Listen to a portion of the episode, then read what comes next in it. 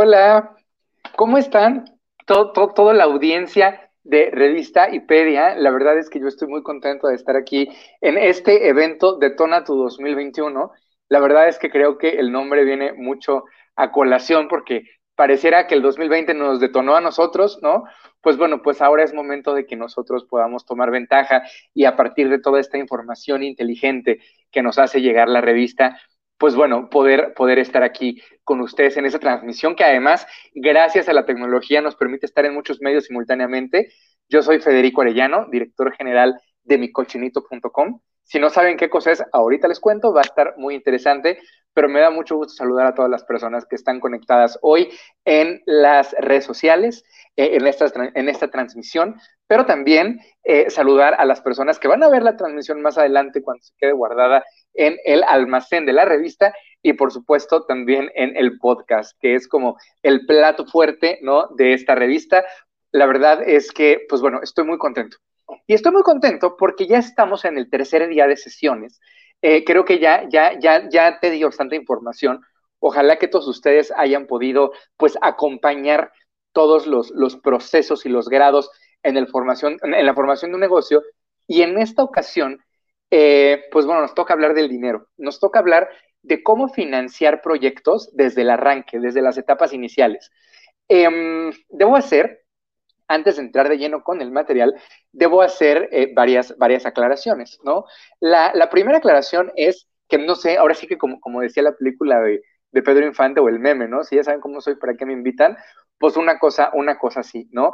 Eh, aunque yo, yo de formación profesional soy abogado y también soy economista, la realidad es que lo que les voy a contar, o sea, la, experiencia de financiación que les voy a contar es básicamente una experiencia personal. O sea, les voy a contar a través de una metodología que se llama la metodología de la J del emprendedor.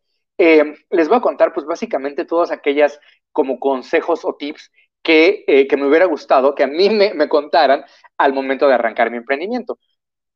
Em, la realidad es que, bueno, el, el emprendimiento tiene mucho de psicología, tiene mucho de algunos recovecos que seguramente ustedes ya, ojalá que hayan visto y si no lo han visto, pues lo han experimentado, que es todavía más grave. Entonces, vamos a hablar de las finanzas a partir de eso, ¿no? A partir de, de, los procesos personales y de cómo en la vida real, o sea, más allá de la teoría y de cómo preparar una proyección o cosas del estilo, cómo podemos hacernos de recursos cuando estamos en el primerito momento del, arranque de nuestro proyecto. Eh, como les decía, para ello vamos a utilizar metodológicamente una herramienta que se llama el modelo J del emprendedor, que ustedes van a poder este, ir, ir, consultando más adelante. Aquí, eh, bueno, pues tenemos una gráfica porque el modelo J del emprendedor se llama así, porque pues es tal cual una J la que vamos a estudiar, ¿no? Pero básicamente, pues bueno, vamos a hablar de negocios, vamos a hablar de amistades, vamos a hablar de si le puedes pedir dinero a tu suegro o no, y de muchas otras cosas que la realidad es que creo que es algo que a mí, insisto, me hubiera gustado que me dijeran, pero que a veces no te dicen porque no es tan políticamente correcto. Para hacer más nutrida la, información que aquí les vamos a compartir, pues es bien importante que escriban sus dudas y sus comentarios aquí donde, donde los, los, los podamos recibir eh, ya sea a partir de la transmisión en vivo o de enviarnos mensajitos, porque la realidad es que creo que eso es lo, más importante de todo, ¿no? Em, como podrán ver, pues bueno, aquí nuestras redes sociales, en todas las redes sociales aparecemos como micochinito.com, pues pueden consultarnos y si no, también hacerlo a través de las redes sociales de IPEDIA, con quien, pues bueno, estamos trabajando muy, eh, muy de cerca y muy de la mano, porque además nuestro objetivo común es ese, ¿no? Es eh, brindar la información inteligente, tanto de nuevas tendencias como de proyectos, como de mecanismos, a todos los emprendedores que están en busca de, em, pues bueno, de nuevas soluciones y de saber cómo empezar con un negocio, cómo empezar con el año nuevo y así como nos ponemos las, las uvas en enero y tal, yo todavía tengo mi, mi noche buena este, aquí que me rehuso a dejar pasar las fiestas decembrinas, pues bueno, pues igual que esos mismos propósitos nos sirvan. ¿Y cómo hacerle a través de dinero? Pues bueno, eso lo vamos a aprender eh, el día de hoy. Entonces, em, pues sean bienvenidos, acomódense porque esto vaya que es interesante. Em, vamos a contarles a partir de este modelo J del emprendedor que ahorita podemos, podemos ver así. Y si ustedes nos están viendo a través del podcast, pues bueno, imagínense eh, que el modelo básicamente parte de una gráfica donde en el eje eh, vertical tú vas a medir el dinero que necesites para tu emprendimiento. Y en tanto, en el eje horizontal, tú vas a medir el tiempo que va transcurriendo conforme va, conforme va pasando, ¿no? Em, por ahora no tenemos en pantalla eh, nada más que eso, y bueno, pues nuestra J, que es una, una, línea que parte desde el origen, o sea, desde el punto 00, y se hace pues como una curvita en forma de J hacia eh, el, tiempo que, crece hacia la, derecha del que, del que está viendo la pantalla, ¿no?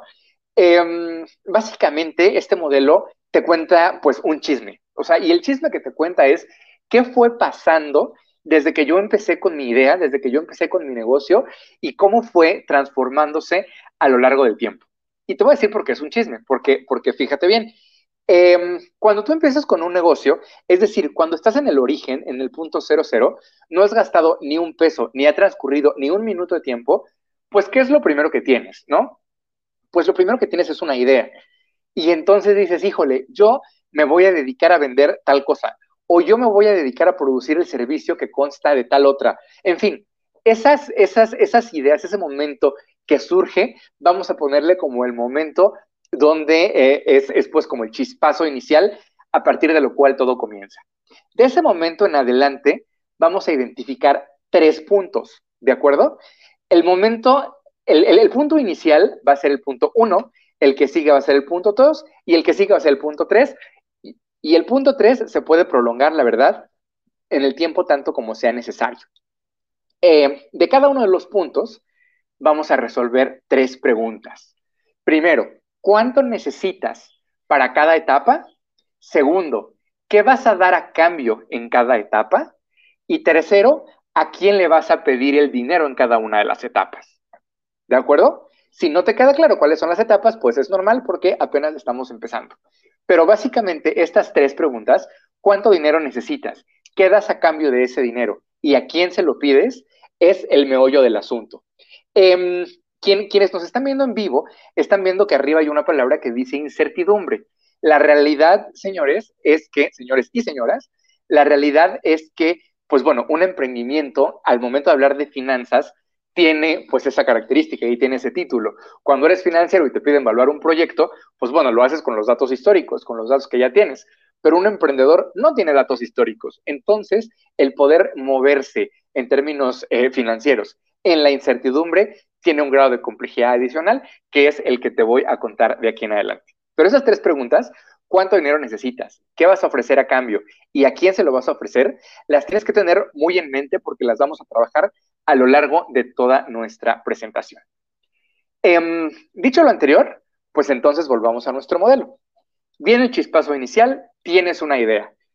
A partir de aquí, tu modelo dice que empiezas a gastar dinero, ¿de acuerdo? ¿Y por qué gastas dinero cuando viene tu chispazo inicial? Bueno, pues puede ser que tu chispazo inicial lo tengas en una cafetería, en cuyo caso pues vas a gastar el dinero de tu café, em, o a lo mejor pues no sé, del estacionamiento, eh, o a lo mejor lo tienes en tu casa y entonces vas a gastar un poco de luz investigando en Internet, eh, o, obviamente tu ticket de Internet también, investigando pues más o menos qué es lo que, lo que necesita tu idea para surgir. A lo mejor eres más como de la escuela antigua y lo que haces es comprarte una, eh, una libreta y una pluma, ¿no? Entonces, todos esos pequeños gastitos, por, chiquitos que parezcan, la realidad es que ya están sucediendo. ¿De acuerdo? Y eso es lo que hace que nuestro modelo J empiece a ir hacia abajo, porque básicamente en el eje del dinero pues empiezas a perder. ¿Queda claro? El primer momento se define desde que empiezas a gastar dinero en este tipo de cosas hasta que pasa algo muy especial. En la gráfica lo tenemos marcado como el punto más bajo de todos, ¿de acuerdo? El punto donde un poquitito después del punto más bajo de todos, que es el punto donde a partir de aquí empiezas a subir, ¿no? Em, y ahí te va. La gente dice, claro, en el punto donde dejas de perder, falsísimo, ¿no? Dejas de perder acá, donde, donde el dinero está en ceros. A partir de aquí ya empiezas a ver utilidad, pero todavía te falta un trecho bien grande para dejar de perder. Ese no es el punto más bajo de todos. El punto más bajo de todos, aunque parezca contraintuitivo, es el punto donde tú, después de que gastaste, primero empezaste a gastar en el café, en la libreta, en el internet, pero después empezaste a gastar porque a lo mejor tenías la idea de confeccionar ropa. Entonces, esos gastos dejaron de ser de café y de internet y empezaron a ser de comprarte unas tijeras, un hilo y ciertos este, metros de tela. O no, o era tal vez de, em, no sé, de joyería y entonces tenías que comprar una cortadora de metal. O tal vez era de software, entonces tenías que gastar en contratar unos desarrolladores. ¿Me explico? Los costos van, van transformándose y cada vez se vuelven más, más hacia abajo, cada vez se vuelven más profundos. Em, lo que sucede en este punto más bajo es algo que, que es muy curioso y que seguramente ustedes como emprendedores ya han escuchado. Y ese consejo es, todo lo que tú te propongas hacer en un primer momento va a cambiar, ¿no? Si tú decías que ibas a vender puntitos rojos, lo más seguro es que termines vendiendo cuadrados amarillos. O sea, algo que no tiene nada que ver, o que sí tiene que ver, pero que fue cambiando. Em, si no has escuchado ese tipo de, eh, comentarios o ese, o ese, tipo de expresiones, te la voy a poner en un idioma más entrepreneur. Eh, eso se llama pivoteo. Seguramente del pivoteo se has oído hablar. Si has oído hablar del pivoteo, pues escríbenos en los comentarios, ¿no? Pero la realidad es que el pivoteo es exactamente eso. Em, las, las, escuelas de emprendimiento más, más desarrolladas, sobre todo la de San Francisco, la de Silicon Valley, eh, dicen que uno le tiene que invertir dinero a un emprendedor cuando se haya equivocado más o menos entre cuatro y siete veces, ¿no? Entonces, estas equivocaciones las podemos entender como negocios que quebraste, pero también las podemos entender como pivoteos, o sea, como veces que tu idea o tu negocio tuvo que transformarse, ¿de acuerdo? Para poder tener éxito finalmente. Y esas transformaciones, pues obviamente que no vienen dadas por la gracia eh, del Espíritu Santo, sino vienen dadas fundamentalmente por tu público, por tu mercado. En el ejemplo de los puntitos rojos, ¿no? Si tú em, te diste cuenta que la gente no compraba puntitos rojos, pues a lo mejor después te cambiaste a triangulitos rojos y después te cambiaste a cuadrados. Lo mismo pasa pues con la ropa o con los ejemplos reales.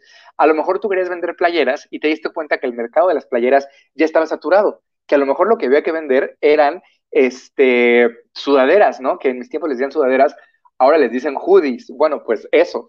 Em, en fin, es bien común que cambies, eh, que cambies de idea y eso está bien, ¿de acuerdo? Lo que tienes que tomar en consideración es que estos cambios y estos pivoteos van a costarte dinero, ¿de acuerdo? Entonces tú vas a pivotear, pivotear, pivotear y cada cambio, cada mejora, cada cosa que le hagas a tu proyecto va a ir costándote dinero y entonces tu J, el emprendedor, va haciéndose para abajo, para abajo, para abajo, para abajo, para abajo. ¿Vamos bien? Em, ahora, una pregunta bien interesante es esta. ¿Cómo sé cuándo debo de dejar de pivotear? ¿Cómo sé cuando mi proyecto ya está lo suficientemente maduro como para saber que por ahí va? ¿De acuerdo? Hay que recordar que esto es un modelo. Entonces, esto idealmente se ve así, pero en la vida real no se ve así, amigos. En la vida real se ve más o menos así. ¿Estás de acuerdo? O sea, todo, o sea, son, son este, pues muchos cambios, ires y venires y tal cosa. Entonces, a ver, cuando ya le atinaste a tu, a tu producto o a tu servicio, pues puede tener su complejidad. Ahí te va la respuesta. Tú sabes que ya le atinaste básicamente a partir de dos cuestiones. ¿Se les ocurre alguna? Si se les ocurre, pues ya saben, coméntenla porque aquí estamos al pendiente de sus comentarios. Em, pero la respuesta es la siguiente. Em, mm, mm, escriban. La respuesta es con la recompra, ¿no? Cuando un cliente vuelve y te dice, híjole, es que yo ya te compré los puntitos rojos y me encantaron, pues entonces sabes que ahí ya tienes un producto. O cuando alguien este, te dice, híjole, yo vine porque tal persona me recomendó tu servicio, pues ahí ya tienes un servicio. ¿Queda claro? Ya sea con la recompra de un mismo cliente o con la recompra de alguien más. Em, esto suena muy, muy terrenal, pero si lo quieres hacer sonar más entrepreneur, eh, ahí te va. La expresión que usan los emprendedores es cuando tu producto está validado. ¿Queda claro? Entonces la validación se vuelve importantísima no solo para tu negocio, sino para tu bolsillo. Cuando tu negocio esté validado, es cuando podemos dar por definida la etapa número uno. Ojo, que la validación no tiene que ver con que generes utilidad, la validación no tiene que ver con que eh, dejes de perder dinero, la validación no tiene que ver con nada de eso, la validación de hecho es el momento más oscuro de la noche, pero eh, es cuando tu gráfica empieza a cambiar y se empieza a ir hacia arriba. ¿Queda claro? Todavía bajo cero, pero ya un poquito hacia arriba. Em, este proceso de validación es el más complicado de todos, porque acuérdate que hablamos de chismes, ¿no? Entonces es como, ¡Ah! fulanita o fulanito van a poner un negocio de lo que tú quieras. Eso, pues obviamente que se vuelve un chisme enorme, sobre todo si se lo dices a tu familia o sobre todo si se lo dices, siempre pongo este ejemplo que es muy, muy atinado, sobre todo si se lo dices a tu suegro, ¿no? Entonces, ¿quieres pedirle dinero a tu suegro en esta etapa? Acuérdate que necesitamos tres preguntas. ¿Cuánto dinero? ¿Qué vas a dar a cambio? ¿Y a quién se lo vas a pedir? Bueno, ahí te va. En esta primera etapa, donde la incertidumbre es máxima, porque tú piensas, al principio de la etapa, ojo, al principio de la etapa pensabas que ibas a vender una cosa, terminaste vendiendo otra muy distinta, ¿no? Entonces, al principio de la etapa, ¿cuánto, o sea, cuánto dinero debes pedir? La realidad es, aquí espero sus comentarios, vamos a dar un par de segunditos, pero em, mm, mm, la realidad es que debes de pedir el menos posible, ¿de acuerdo? Toma en cuenta que no te estoy diciendo que pidas poco dinero, te estoy diciendo pide el menos posible. ¿Qué quiere decir? Que si lo, menos posible son dos millones de pesos, pues pide dos millones de pesos. Pero si lo menos posible son tres mil pesos, pues pide lo menos posible, ¿de acuerdo? Aquí no te conviene endeudarte en ninguna de sus modalidades. O sea, no te conviene endeudarte ni con socios, ni con el banco, mucho menos, ni con nada de nada. En esta primera etapa, yo te recomiendo que lo hagas de la manera, o sea, obviamente más barata posible, pero también con muchísimo cuidado, eh, porque va a cambiar, ¿de acuerdo? Entonces, si todo va a cambiar y hay tanta incertidumbre, ¿qué ofreces a cambio? No sé si has escuchado que para efectos financieros, cuando, cuando te dicen, híjole, ¿quién te invierte al principio de tu negocio? Dicen que son las tres Fs, ¿no? Los, los, en inglés, los friends, fools and family. en español, los amigos, tu familia y los, y los fools, o sea, como los, los más crédulos, los más inocentes, ¿no? Eh, y eso pues tiene todo el sentido del mundo, porque la realidad es que, eh, en efecto, en esta etapa, las personas que te invierten van a invertir en un 95% en ti y un 5% en tu idea. Por eso, ¿a quién pedirle el dinero? Pues es muy sencillo, déjenme, hago las letras un poquito más grandes. Em,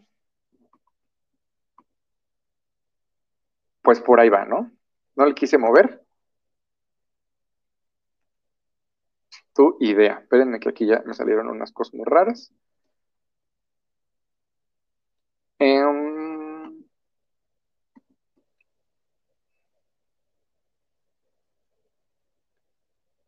listo. Em, mm, mm, mm.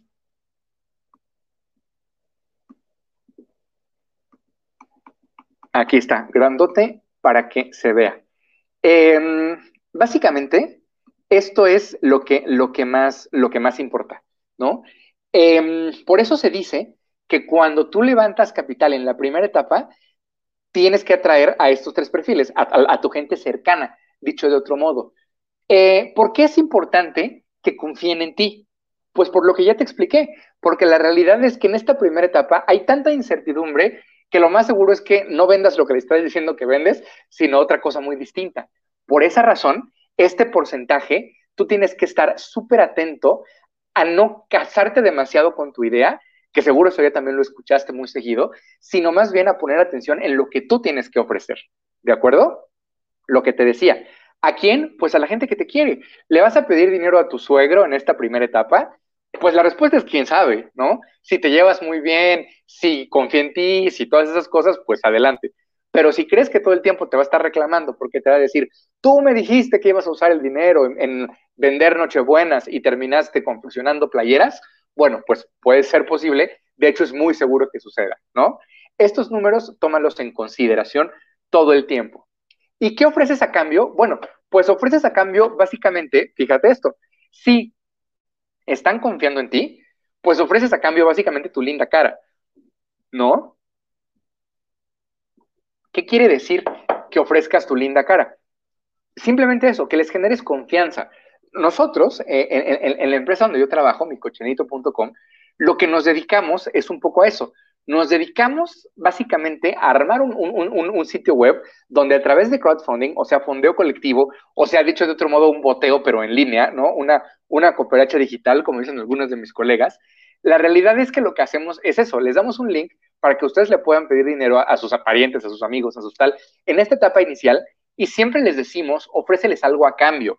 Pero eso que les ofrecen a cambio siempre es o un recuerdito, o una fotografía, o un agradecimiento en redes sociales. ¿Me explico? Entonces es algo que, que no necesariamente refleje como tal que es una idea final, última y terminada, sino que refleje el proceso. Porque acuérdate, lo más importante en esta primera etapa es que todo va a cambiar y que estás navegando en un mar de incertidumbre. Pero lo bueno es que esta etapa solo dura cierto tiempo. Solo dura desde el arranque hasta que tienes tu idea validada. ¿Vamos bien? Ahora bien, ¿qué pasa después de que tienes tu idea validada? Ahí vamos a entrar al área 2. El área 2 sí está muy bien definida y es desde que tienes tu idea validada hasta más adelante, es arbitrario, puede ser, puede ser aquí, puede ser acá, puede ser donde sea, pero hasta un punto después de haber llegado a tu punto de equilibrio. Para los que nos están escuchando en el podcast, imagínense una J en, un eje, ¿no?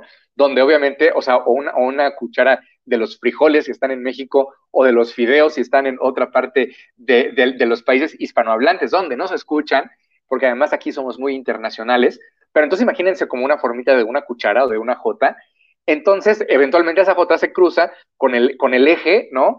El, eje, el eje horizontal, entonces ahí donde cruce cualquier punto más adelante del momento de la validación, que es el punto más hondo de la J, hasta después de llegar a ese eje, es la etapa número 2. Para los que nos están viendo en pantalla, pues es esta etapa. ¿De acuerdo? Y esta etapa, fíjate lo interesante, ya que tienes tu idea validada, esta etapa se trata de que sea lo más breve posible, porque aquí sí, ya tienes un producto bien definido y tienes una meta muy clara, que es llegar a tu punto de equilibrio, es decir, sobrepasar el cero en el eje del dinero de la manera más rápida posible. Si entre nuestra audiencia tenemos un ingeniero, saben que a la inclinación de nuestra curva le podemos llamar pendiente, ¿no? Que se sacaba con la derivada y todas esas cosas de cálculo de la prepa, ¿se acuerdan? Bueno, pues lo que tenemos que hacer es que nuestra pendiente sea lo más inclinada posible, ¿de acuerdo? Porque entre más inclinada sea, entre más drástica sea, más rápido vamos a llegar al punto de equilibrio. Para eso necesitamos una y solo una cosa, vender. ¿Queda claro? Entonces, para vender, otra vez, ¿cuánta incertidumbre tienes? Pues ya menos, porque ya tienes un producto, pero ¿cuánto dinero necesitas? ¿Qué vas a dar a cambio y a quién se lo ofreces? Estas tres preguntas van a estar orientadas hacia lo mismo. Y para que no se nos olvide, lo voy a escribir aquí. Van a estar orientadas a vender. ¿De acuerdo? ¿Cuánto dinero pides? Yo te diría, ahí, ahí te va, aquí vamos a resolverlas al revés. Vamos a empezar resolviendo el a quién le pides. Fíjate bien, le tienes que pedir dinero a aquella persona que te ayude a vender. Normalmente la teoría emprendedora te diría que desde el primer momento tienes que pedir que si el capital semilla y que la serie A y que no sé qué. En mi experiencia eso es muy difícil. Digo, si vives en una zona muy urbana, como por ejemplo la Ciudad de México, aquí en México, o Guadalajara, que es otra ciudad con muchos habitantes, a lo mejor en algunos casos en Monterrey, pero bastante menos, pues a lo mejor tienes acceso a estos fondos de serie, de serie semilla y de serie A y de serie no sé qué, pero si vives fuera de esta región, si vives en algún municipio más alejado o en alguna ciudad que aunque sea grande no haya llegado como tal todavía la ola de los emprendedores, es muy difícil que encuentres estos fondos. Lo que sí es fácil es encontrarte aliados. Pensemos, por ejemplo, en alguien ahora que está de moda el tema de salud, bueno, no es que esté de moda, ahora que el tema de salud es una necesidad, ¿no? Pensemos en alguien que, por ejemplo, vende algún producto farmacéutico, pensemos en algunas tiras reactivas, ¿no? En algo que hace que, a través, por ejemplo, de, eh, no sé, de una, de, una, de una tirita, tú puedas detectar que una persona, este, no sé, con, muestras de orina, por ejemplo, tú puedas detectar si una persona tiene diabetes y en qué grado. Bueno, si tú eres un inventor y, descubriste eso, pues a lo mejor no vas a encontrarte un fondo CID, pero sí puedes encontrarte a lo mejor un médico, que, es, que sea el médico de tu colonia o tal, y que a lo mejor te pueda ayudar recomendándote, más aún comprándote, pues obviamente, ¿no? O si, por ejemplo, vendes ropa, pues a lo mejor te puedes asociar con una tienda que esté por ahí y que entonces tú le puedas ofrecer tu producto. O si a lo mejor em, vendes comida, por ejemplo, pensemos en alguien que vende tapas españolas, pues a lo mejor se puede asociar con un bar que está por ahí y que vende vino tinto. ¿Me explico? Tienes que encontrar quién es tu aliado ideal precisamente para no depender de los fondotes y de las valuaciones y este tipo de cosas complicadas, porque ven qué punto estás. O sea, todavía te falta bastante, apenas estás en el punto más bajo de todos, de hecho. Entonces necesitas hacerte de un amiguito que te ayude a vender, ¿de acuerdo? Este, este amigo que te ayude a vender vale oro. En términos de la literatura, a lo mejor ustedes lo conocen como smart money, ¿no? O dinero inteligente. Yo, vamos, ya ven que estamos hablando como muy Tex-Mex, yo lo que les diría es, júntense con alguien que importe a lo mejor un, no, un 40% ustedes, ¿no? Vamos a ponerte yo, que importe a lo mejor un 40% em, la idea, ¿de acuerdo? y que importe a lo mejor un 20%, algo que va a ser muy interesante y le vamos a poner aquí la tracción. Em, así mejor. Bueno, no, esto suena a impuestos. No, la tracción. ¿De acuerdo? ¿Qué quiere decir la tracción? La tracción, para los ingenieros que tal vez nos acompañan, tiene que ver con la pendiente. Para los que no son ingenieros, y pensemos para los que son abogados o los que son diseñadores, que no tienen un pensamiento tan matemático, la atracción no es otra cosa sino las ventas, las, o sea, o tu histórico de ventas, ¿no? Tu histórico de ventas tiene que ver, por supuesto, con las veces que ha sonado tu caja registradora, pero también tiene que ver, por ejemplo, con si tienes un plan de negocios bien definido, con eh, tu proceso de validación, si lo documentaste adecuadamente, con qué concursos has ganado. Por ejemplo, con este tipo de seminarios también es importantísimo. Esto forma parte, no como tal de tu tracción de ventas, pero sí de tu tracción de negocio. Eso empieza a cobrar importancia. ¿Vamos bien? Entonces, todo eso va a ser importante, tú vas a seguir siendo muy importante y tu idea ahora cobra relevancia. Pero lo más importante de todo, lo que tienes que tomar en consideración es que te tienen que ayudar a vender. Y esta persona que toma en consideración esto y que te ayuda a vender, podemos encontrar en la literatura emprendedora con el término de smart money o dinero inteligente. ¿Queda claro?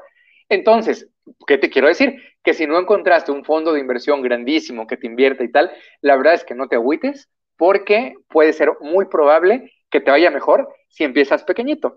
Ese es eh, tu a quién, ¿de acuerdo? A el médico que vive junto a ti, a tal. Ahora, ¿cuánto dinero le vas a pedir? Yo lo que te diría es no te preocupes demasiado. Con que te ayude a salir de esta etapa, que es la más negra de todas en términos financieros, y es la más negra porque ya has perdido mucha lana y el tiempo sigue transcurriendo. Entonces, no es que te esté yendo peor que acá, ya vas de salida, pero eh, ya estás desesperado, un poco como nos pasa ahora con el encierro de la pandemia, ¿no? O sea, no es que estemos en, el peor momento, pero sí es cuando estamos más desesperados porque ya pasó mucho tiempo. Entonces, hagan de cuenta que con los emprendimientos pasa igual. En algún punto como que quieres salir a flote, pero no puedes todavía en términos económicos. Entonces, ahí en esa etapa donde es probable que te desesperes, eh, yo no te recomiendo que pidas grandes cantidades de dinero. Yo lo que te diría es pide aunque sea poquito, pero que te ayude a vender, que te ayude a salir de esa etapa, porque se va a volver al final del día bien importante. Por eso se le llama smart money porque no es como un big money, o sea, no es como mucho dinero como tal, pero sí es el que sea importante para que te ayude a salir. ¿De acuerdo? ¿Y qué le vas a dar a cambio? Otra pregunta importantísima. Yo aquí te diría, igualito que en el dinero, compromételo lo más que puedas. Normalmente aquí, en la etapa número uno, no, o sea, dales a cambio, como ya quedamos, un recuerdito, un regalito, un algo, para que se acuerden que estás trabajando en un emprendimiento. Aquí no, aquí todo lo contrario. Aquí sí puedes ir con un notario o con la autoridad económica de tu país eh, y, dar, y dar de alta tu idea y registrar tu compañía. Aquí sí te recomiendo que le des acciones a la persona que te esté invirtiendo. Ahora, ¿cuántas acciones le das a la persona que te esté invirtiendo? Yo te recomendaría que le dieras las más posibles así como lo escuchas. Obviamente no te estoy diciendo que le des el 90% ni el 95% de tu empresa o de tu idea. La realidad es que no te lo recomiendo porque ni siquiera él te lo va a aceptar, ¿no? Porque eso sería más bien una manera de que tú te lavaras las manos. Es decir, dales algo parecido al 50%, pero menos del 50%, pero sí lo más posible. Si les das el 2%, el 3%, el 5%, difícilmente van a aceptar. O sea, porque a lo mejor se aceptan, pero no lo van a tomar en serio. Y tú lo que necesitas aquí es que se comprometan, que el médico realmente se comprometa a utilizar tus tiras reactivas, que la tienda de moda realmente se comprometa a vender tus playeras, que el restaurante de vinos realmente se comprometa a meter tus tapas. ¿Me explicó? Entonces necesitas que en esta etapa el, el, inversionista quede lo más comprometido posible, porque lo que necesitas es precisamente que te ayude a vender. ¿Queda claro? Aunque sea poquito dinero, pero que te ayude a vender. Eh, porque si no, este proceso se hace hondo y profundo. Si pides mucho dinero, fíjate matemáticamente qué sucede. Si pides mucho dinero, tu gráfica en vez de verse así, por ejemplo, imagínate que aquí pides dinero, ¿no? Tu gráfica en vez de tener esta, esta, esta pendiente, ahora va a tener esta. ¿Te fijas? Se va a hacer más para abajo. Y entonces te va a costar, porque en el mejor de los casos, eh, en el mejor de los casos, se ve así, ¿no? Pero en el peor se puede ver para abajo. A ver, perdón. Em, en, el peor de los casos, se puede ver hacia abajo y luego seguirse con la misma pendiente. Y entonces este tiempo que te tomó adicional, pues bueno, es un tiempo que tú no tenías considerado. ¿de acuerdo? Entonces no te recomiendo que pidas tantísimo dinero, pide poquito para no alterar tu gráfica normal, para no alterar tu J normal y compromételos lo más que puedas. ¿Vamos bien? Ahora bien, eh, ya que sales a flote, ahí la historia cambia. ¿Qué tanta prisa tienes después de que salgas a flote? Pues bueno, eso depende 100% de eh, qué tanto, ahora sí, como dicen en mi pueblo, de qué tanto te hayas hallado con ese smart investor, ¿no? con ese inversionista de la etapa número dos. Si te hallaste muy bien, pues le sigues y tienes paciencia. Si no te hallaste tanto, pues vamos a entrar a la etapa tres. En la etapa tres, lo que más importa de todo, aquí va a variar muchísimo. En la etapa tres hasta casote, lo que más importa de todo, el 95% pongan, es la atracción. ¿De acuerdo? Por ejemplo, eh, cuando ya llevas 20 años de operar y tal, la realidad es que cuando necesitas dinero ya ni siquiera te presentas tú, nada más mandas tus estados financieros con, con tu contador y listo, te aprueban el crédito, te aprueban la inversión o te aprueban lo que sea. En la bolsa, pues es el típico ejemplo, ¿no? Cuando estás en la etapa 3 más pegado a la etapa número 2, pues sí, la atracción importa, yo diría un 40%, tú por supuesto que importas, tal vez un 20%, eh, tracción, un 20% importas tú y em, a lo mejor, eh, vamos a cambiarle, a lo mejor aquí la tracción importa un 60 y a lo mejor aquí un 20% puede ser que importe efectivamente tu idea. ¿De acuerdo? Em, este, estos porcentajes, este 60 y este 20, o sea, estos, les digo, varían desde que llegas al punto 3, que se parecen a lo del punto 2, ¿no? hasta que te vas moviendo, moviendo, moviendo hacia acá. Acá, como les decía, en el extremo más extremo de todos, la realidad es que importa solamente 95% tu idea, perdón, la atracción, y tal vez un 5% importe tu idea. Cuando digo idea, me refiero a algo que, que seguramente has escuchado, que se llama tesis de inversión. La tesis de inversión no es otra cosa, sino literal el tema de lo que se trata. Hay fondos, hay bancos, etcétera, que invierten en proyectos de salud, otros que invierten en proyectos de movilidad, otros que invierten en proyectos de arte o de moda o de lo que sea. ¿Queda claro? Entonces, em, estas, estos porcentajes variables, lo que yo te quiero decir es, en la etapa 3, al ser tan importante la atracción, vamos a nuestras preguntas, aquí ya no tienes incertidumbre, aquí ya tienes certeza. Y la certeza es tu tracción. ¿De acuerdo? Tu tracción. Em, entonces, fíjate lo, lo importante, no sé si tracción se escribe así o se escribe así. Pero ¿por qué no nos ponen en los comentarios cómo creen que se escriba tracción, amigos? En una de esas aprendemos, aprendemos algo. Pero en fin, eh, lo importante aquí es la certeza, ¿de acuerdo? Entonces, como ya tienes certeza, ¿cuánto dinero pedir? ¿Qué das a cambio? ¿Y a quién? Aquí la respuesta es completamente diferente. ¿Cuánto dinero pedir? Es al revés.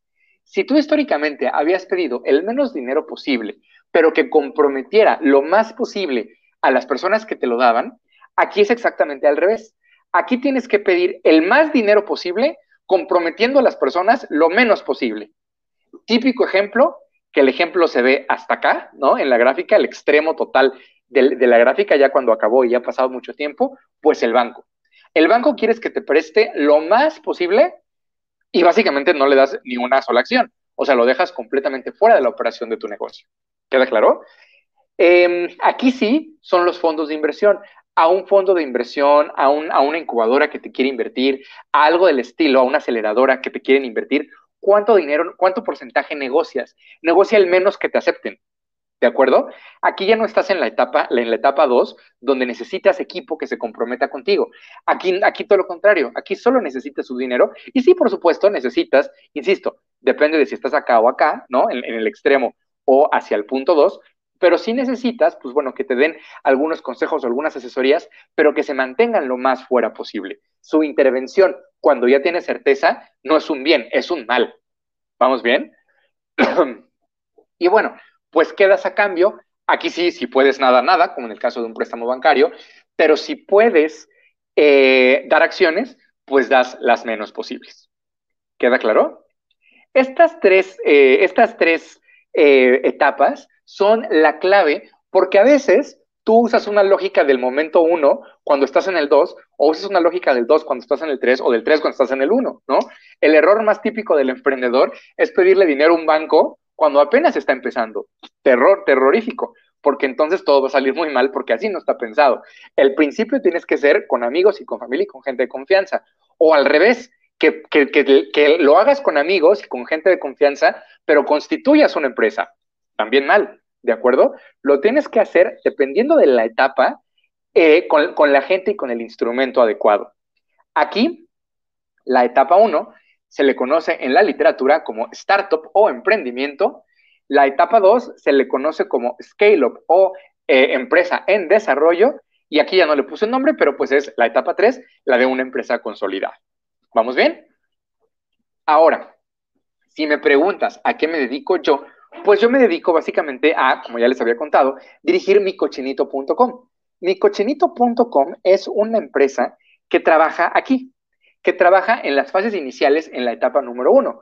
Porque entendimos que precisamente al momento de arrancar tu negocio es lo más difícil de todo. Porque, no, porque hay mucha certeza, porque tienes que parecer confiable a los ojos de todas las personas que te pueden dar dinero, porque tienes que pedir el menos dinero posible y sobre todo porque tienes que tener un instrumento legal lo más flexible posible para que te permita equivocarte.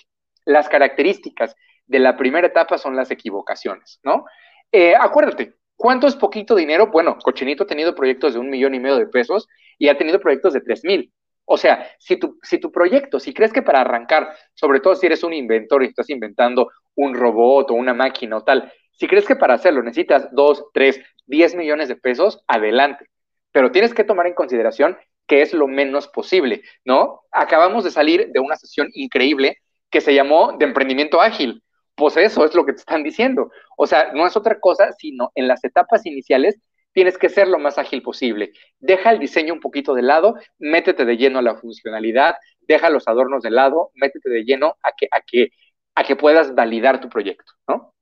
Entonces, Cochinito, pues es eso, es una página de internet donde tú puedes subir proyectos, ideas que pueden incluso todavía no mostrar ser como tal negocios y puedes postular tu proyecto. O sea, subes un video, me cuentas de qué se trata tu proyecto inicial y a partir de ese video nosotros damos una liga en redes sociales para que pidas dinero para esta primera etapa.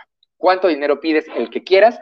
¿A quién se lo pides? A la gente que conoces o que puedas llegar a conocer ¿Y cómo lo haces? A través de las redes sociales, a través de Facebook, a través de organizar seminarios como estos, contándole a tu audiencia para qué sirve el proyecto que estás desarrollando, a través de eh, WhatsApp, del, grupo de la familia y de las tías que solamente te mandan los buenos días. Bueno, pues ahí mándales la liga para que te ayuden, para que te aporten, ¿de acuerdo? Y eso va a ayudarte mucho, sobre todo en la etapa inicial, cuando nadie confía en ti. Ya una vez que tu vecino médico, que tu vecino restaurantero, que tu vecino dueño de una tienda de modas confía en ti, pues entonces a estos, si puedes pagarles, les pagas. Acuérdate que estos, al ser gente de tu confianza, pues no necesariamente lo hicieron por dinero, ¿eh? Lo hicieron por buena onda, entonces con que les mandes un agradecimiento y con que los tengas presentes en tu corazón, con eso va a ser más que suficiente. Aquí no, aquí en la, en, la etapa número dos, si ya encontraste a alguien que te ayude, pues yo sí te recomiendo que le des acciones para que todo quede muy claro. Y si en la etapa 3 consigues más dinero y él crees que ya no te es tan útil, pues puedes pagarle, ¿no? O puedes simplemente este, seguirlo, seguirlo conservando. El instrumento legal aquí que yo recomiendo es, por supuesto, el crowdfunding. Eh, pueden utilizar, hay muchas, hay muchas plataformas en, todo el mundo pero obviamente yo te recomiendo que utilices una que además está en tu idioma, que es micochinito.com, pero que además puedes eh, recaudar fondos prácticamente todo el planeta. Em, pero bueno, pues el modelo se llama crowdfunding, ¿no? El modelo legal que yo recomiendo de la Scale-Up es, por supuesto, la constitución de una sociedad, pero el modelo para obtener financiamientos en las etapas 3 en adelante, básicamente se sofistica un chorro. Puedes tener eh, algo que se llama instrumentos de deuda convertible puedes tener eh, instrumentos que se llaman SAFE, ¿no? Que son algo así como deudas convertibles anidadas, puedes constituir créditos simples. Hay un montón de herramientas que si nuestros queridos anfitriones de IPEDIA nos invitan para una próxima sesión, pues con todo gusto les puedo compartir. Por ahora, lo que te quería decir es que para financiar tu negocio, curiosamente, no necesitas saber de finanzas, no necesitas siquiera haber vendido. Para financiar tu negocio en las etapas más iniciales, básicamente necesitas creer en ti. Acuérdate lo que te dije y acuérdate lo que dice tu modelo. 95% es tú y tu personalidad, el 5% es tu idea que va a ir cambiando y esa es la primera lección. Confía en ti y créetela. La segunda lección es, como te dije, no tengas miedo en equivocarte y en equivocarte rápido, pero piensa que el dinero lo vas a usar en equivocarte. Entonces no gastes demasiado. Y a partir de ahí, concéntrate en vender. En vender, en generar tracción, en generar historial, en tomar toda clase de, capacitaciones, en hacerte de información, tanto de información a nivel documental como lo está haciendo este seminario de IPEDIA que realmente ha sido muy útil y ojalá que tú también lo veas así, pero también de todas las historias y de todos los casos de éxito y de fracaso de emprendimientos que se encuentran en todos los canales de esta revista. Em, a mí no me queda más que agradecer a todos. Aquí todavía tenemos, eh, pues bueno, el, espacio abierto para, dudas, para comentarios. Cualquier cosa, pues bueno, nos encuentran en nuestras, en nuestras redes sociales, micochinito.com, en Facebook, en Instagram, em, en, los correos hola arroba micochinito.com. Ahí también nos pueden encontrar. A mí en lo personal, eh, Federico Arellano en Facebook o Federellano en Instagram. Eh, y ha sido un placer.